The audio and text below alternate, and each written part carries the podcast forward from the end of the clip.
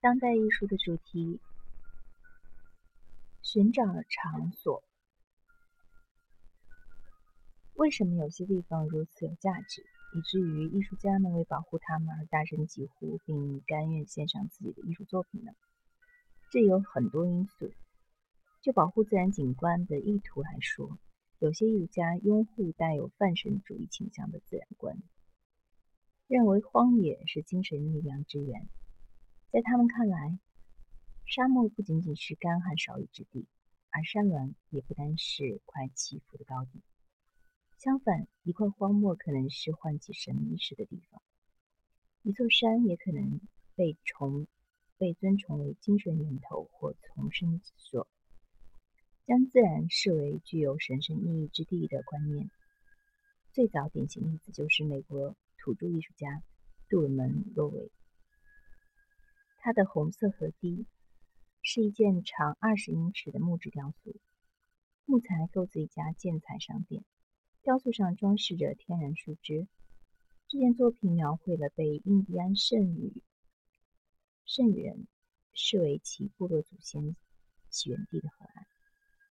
包括德国、日本、澳大利亚和中国在内的其他文化下的不同艺术家，也同样将自然环境同其文化和社会起源联系起来。全世界的创世神话故事对人类起源的解释，总是基于。总是始于众神的所在地，创造世间万物所在的力量，正是从这里涌出。荒野神话是美国形象的根基。美国作为备受神眷顾的原始地带的形象，长久以来对美国艺术家有着巨大的吸引力。尽管当代艺术家通常以怀旧的伤感或冷嘲热讽去看待这个神话，比如在1994到1995年间。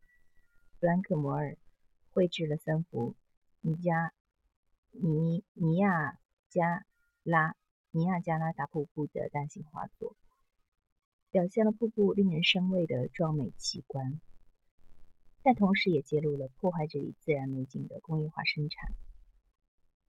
评论家法耶赫西写道：“三幅画都以铜管相框，铜管上方装有水龙头，瀑布在。”雾中飘飞的景象被巧妙地表现出来，在水中还可以看到丝网印刷的图像，代表着有毒化学物质。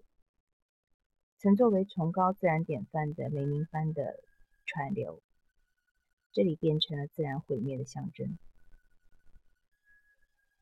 过去三十年间，日益遭受威胁的地球生态向人类敲响了警钟，而艺术家们表达这类。警醒意识。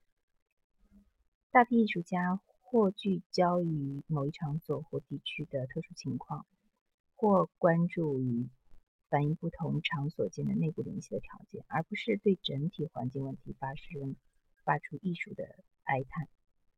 比如，理查德·米拉米沙拉奇一起拍摄的美国西部沙漠的照片，审视了自然奇观和诸如核弹实验之类的。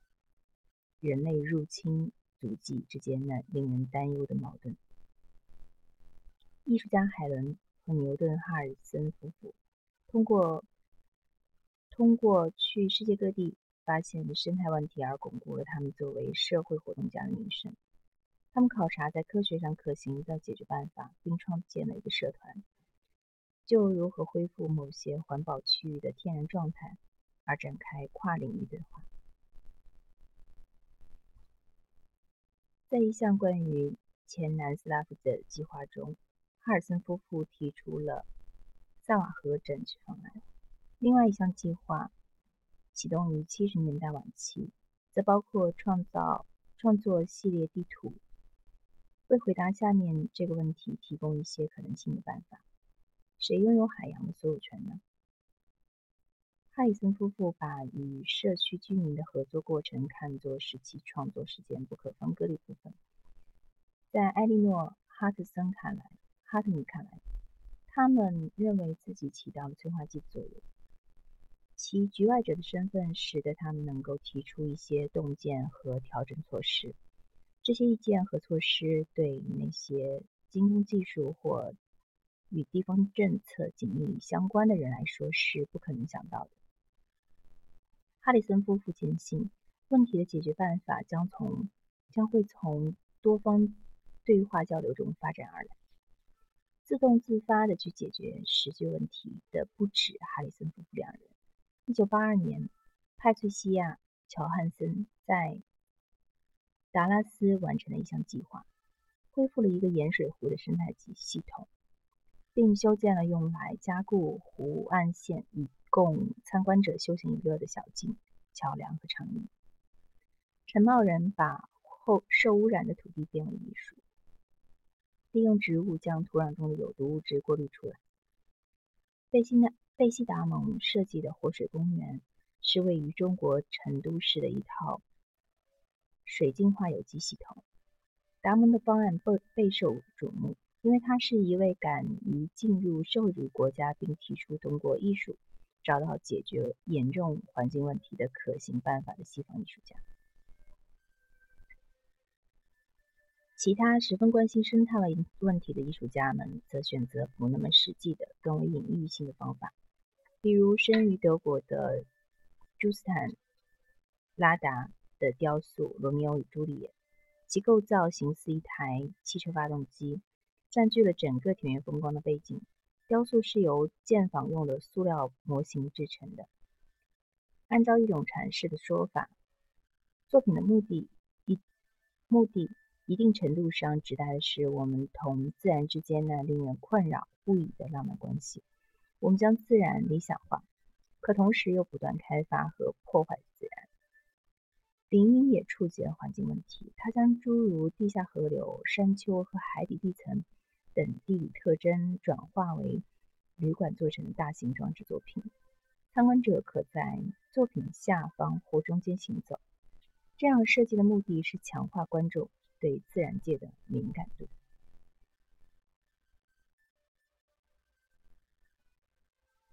吸引艺术家注意力的不仅仅是生态系统、濒临濒危的荒野之地，居住区也获得了艺术家的支持。自1989年起，生于智利、现居纽约的艺术家阿尔弗雷多·加尔创作了总标题为。地理等于战争的系列艺术作品，这些作品形式错综复杂，大量信息被罗列并织在一起。走马观花的观众会觉得作品要表达的观念颇为晦涩难解。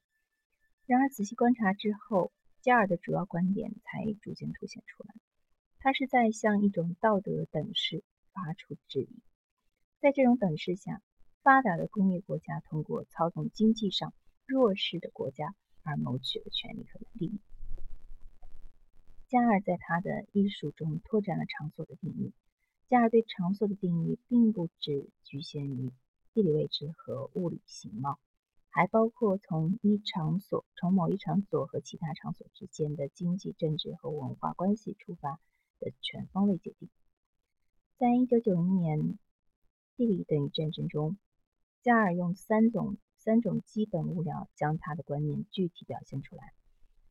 安装在灯箱里的大型地图、金属桶和居民的照片，这些材料揭示了意大利的某地和尼日利亚一个叫科沃的村庄之间的某种联系。从尼日利亚开采来的一桶桶石油，通过水运被送至意大利的这个地方。然后，来自意大利的有毒废料被装进同样的这批油桶中，再运回尼日尼日利亚，并倾倒在那个叫科沃的村子里。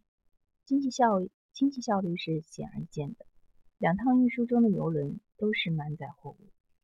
地图以图表的方式描绘了尼日利亚和意大利之间相隔的地理距离。照片上体现的是科沃村居民的面孔，他们找回有毒的油桶。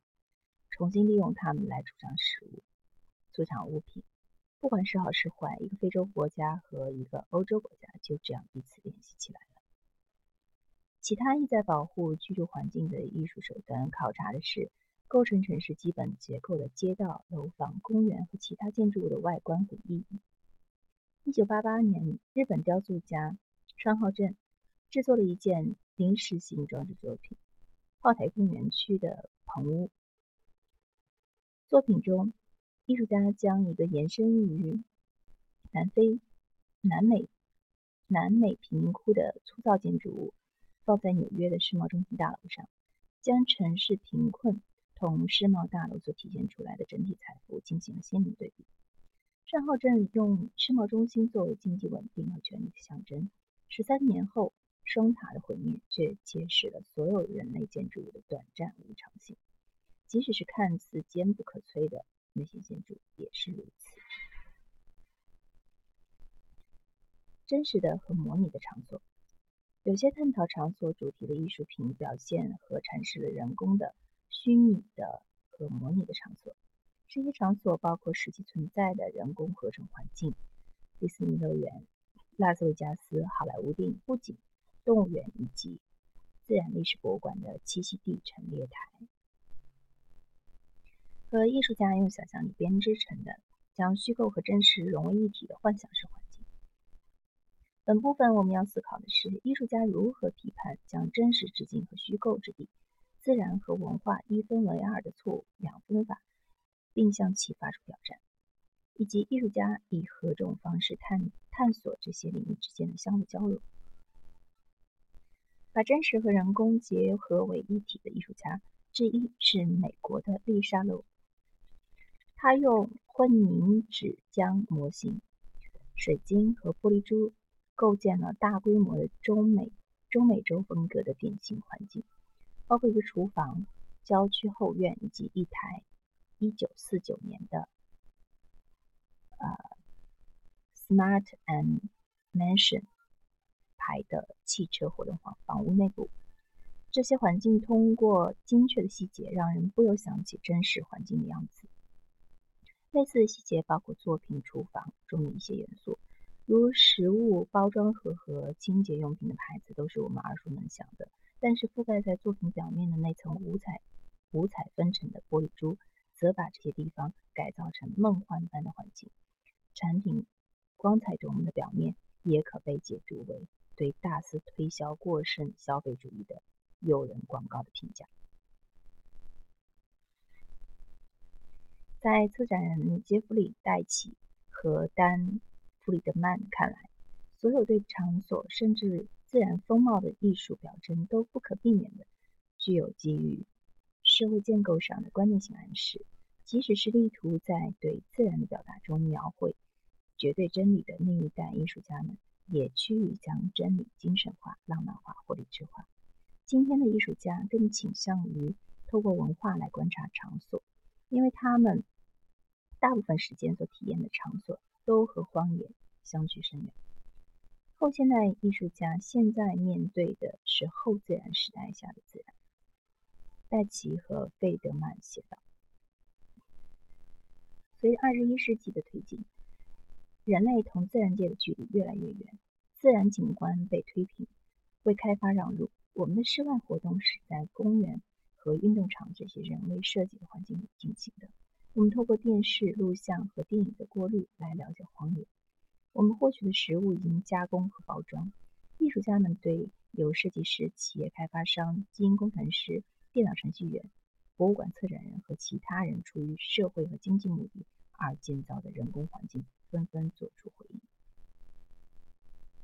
给予一些艺术家创作灵感的一类合成人工环境是立体布景。立体布景包括两种，一种是模型。如建筑模型、火车模型展和玩具屋等等。另一种是博物馆里模拟过去场景的原物大小的立体模型。立体布景可以像舞台背景那样空无一人，也可以放满蜡像或塑料雕像。当代艺术家创造的立体布景的艺术根基，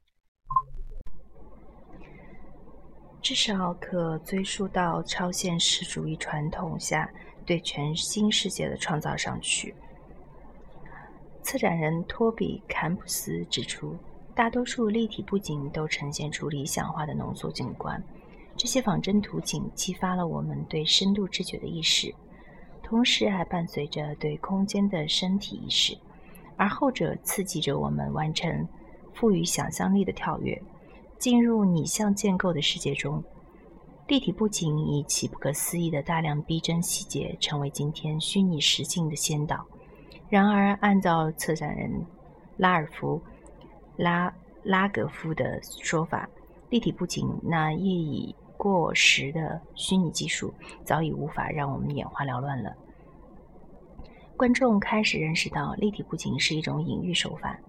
一位艺术家可以运用明显的人工性或立体布景式的城市，就生存的某一层面做出凝练的叙叙述。比如，生于加利福尼亚的艺术家利兹·克拉夫特，在其立体布景式的大型装置作品《生活边缘》中，就我们的家居环境已变得何其人工化这一问题，做出了颇具喜剧色彩的诠释。克拉夫特利用人造草皮、乙烯和泡沫，创造出一个微型合成环境，并配有人造花和鹿的草地形塑像。在克拉夫特创造的洛杉矶郊区后院的虚构版本之中，沃特迪士尼工作室和加德堡建材超市对他的影响，比自然本身的影响要大得多。山本博斯。马克·迪恩和亚历克西斯·洛克曼是对自然历史博物馆中典型栖息地陈列做出回应的三位艺术家。栖息地陈列是出现于19世纪的一种立体布景类型。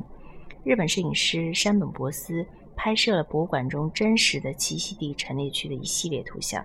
这些陈列模拟了早期自然环境，如。二叠纪时代的史前地貌，摄影机镜头那完美的线性投视观点，强化了博物馆仿真物的怪异的超现实感。美国人洛克曼和迪恩创造的立体布景式建筑物，以讽刺的方式颠覆了博物馆展览中那进化了的理想化的自然景观。例如，迪恩的一件装置作品表现了在垃圾场中觅食的动物。而洛克曼的合成作品则描绘了关于生态环境的可怕故事。艺术家实现场所的人工建构性的方式之一，就是创造出自己的环境。艺术家描绘自己梦中场景和幻境的传统可谓源远流长，包括尼罗、希罗尼穆斯、博斯、卡斯波、大卫。弗里德里希、特纳和伊夫·唐吉这些大师都运用过这一手法。当代艺术家利用二维和三维媒介继续创造着虚虚构的世界，有些人还将时间维度吸纳进来。一九八零年代，意大利艺术家皮耶罗·吉拉迪开始创作被他称作“自然地毯”作品。这些质地柔软的浅浮雕。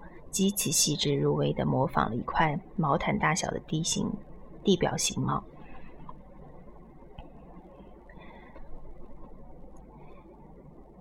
In World Smile, Smile 中，那聚氨酯泡沫制成的树木是动态的。当参观者挤压树叶时，可见树枝飞舞，并能听到鸟啼声。这些动作是由隐形电子设备控制的。当艺术家、当代艺术家把二维和三维手段结合起来，他们通常先搭建起一幅场景，然后在上面作画或对其拍照，可能进而在电脑上处理图像。最终，他们毁毁掉模型，将图像展出。美国艺术家桑迪·斯格兰德。和德国艺术家托马斯·迪曼德都属于创建并拍摄人工布景的艺术家。这些场景能唤起我们对场所的特殊感觉。艺术家通过仿创造仿真环境，致力于实现一个非同寻常的目标：建立一个全新的世界，或者这个世界的局部。它唤起我们对现实环境的记忆。但又保留了他自己作为独立世界的身份。仿真环境不是真实场所的再现或象征，而是其极端相似的替代物。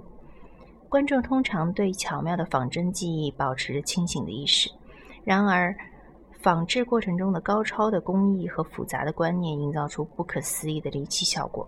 作为观众，我们感觉到自己被带入另外一个领域，这一领域在艺术的疆界内被神奇的赋予活力，变得栩栩如生。瑞士艺术组合彼得·费兹利和大卫·维斯的哈托姆斯特莱塞的房间，成功的激发了我们的好奇心。作品中的所有家具、器具和其他物品都是用聚氨酯和颜料。以错视技法精心制作而成的。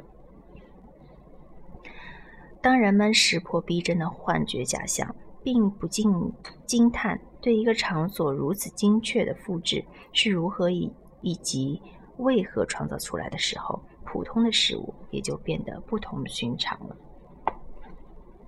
最近，数码图像的发展。使得艺术家们能戏剧性地将真实和虚构融合，并通过扭曲空间、压缩时间来寻找新维度的突破口。利用计算机软件来创造令人信服的幻境，让艺术家掌握了模仿真实或想象中的场所的强大工具。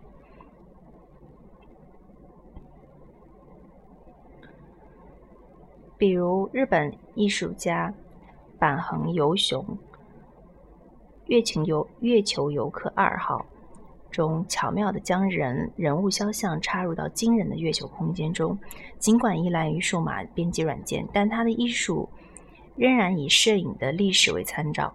他制作的图像效仿了19世纪的手工上色照片。在创作游客时，他有意选择了普遍流行的在异国他乡拍摄快照，以以记录度假情况的风俗习惯。和电子游戏中常用的虚拟现实环境不同，视觉艺术家所创造的虚构建筑和地貌，并不一定要追求高度写实主义的效果。比如，现居巴黎的艺术家托马斯·赫什霍恩赫什霍恩，2002年在纽约一家画廊里用厚纸板包装胶带、铝箔和其他废品制作了装饰作品《洞穴》。没有任何观众会把这个制作低劣、人工痕迹明显的环境同真实的场所混为一谈。据称，迷宫般的洞穴是一位虚构的逆世者所居之地，这里还有书籍、人体模型和法国拉斯科岩洞壁画的录像片段，似乎既再现了这位遁世者。住所的情景，室内情景又象征着他内心深处。原籍中国香港的艺术家谢淑妮是一另一位强调建构建场景的人人为性的艺术家。谢淑妮对全球经济中大量的塑料包装材料十分感兴趣。他在一块块聚苯乙烯塑料板的表面上雕刻出各种图案，制成作品多苯乙烯。这件景观作品被安放在沿着展馆四周墙壁装配的支架上面。观众低头欣赏时，会看到一系列变化各异的天蓝色楼梯、迷宫、楼房、竞技场、水库、河流、金字塔、山丘和岩层。每一部分景观都深受不同文化元素的启发，有的有有的与技术紧密结合，包括类似电脑显示屏。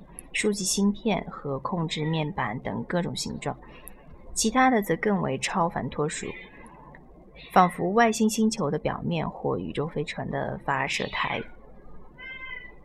对虚构环境的探索也包括包含了那些仅存在观众共同想象中的场所，比如电视节目的布景的确存在于某一特定场地，然而它所表现的环境却在别处。一个现实中无处可寻的地方。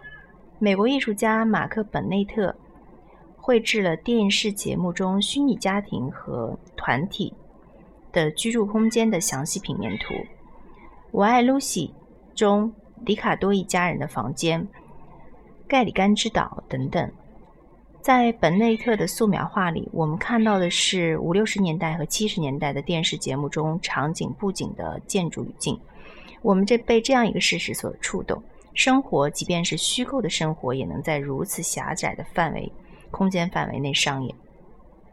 本本内特作品探索的是电视空间里的这些居所如何映射了我们自己的过去和现在的家庭。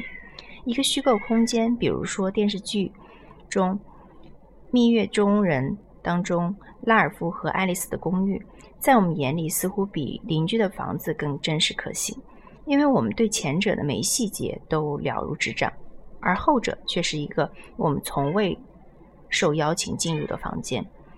这对我们又意味着什么？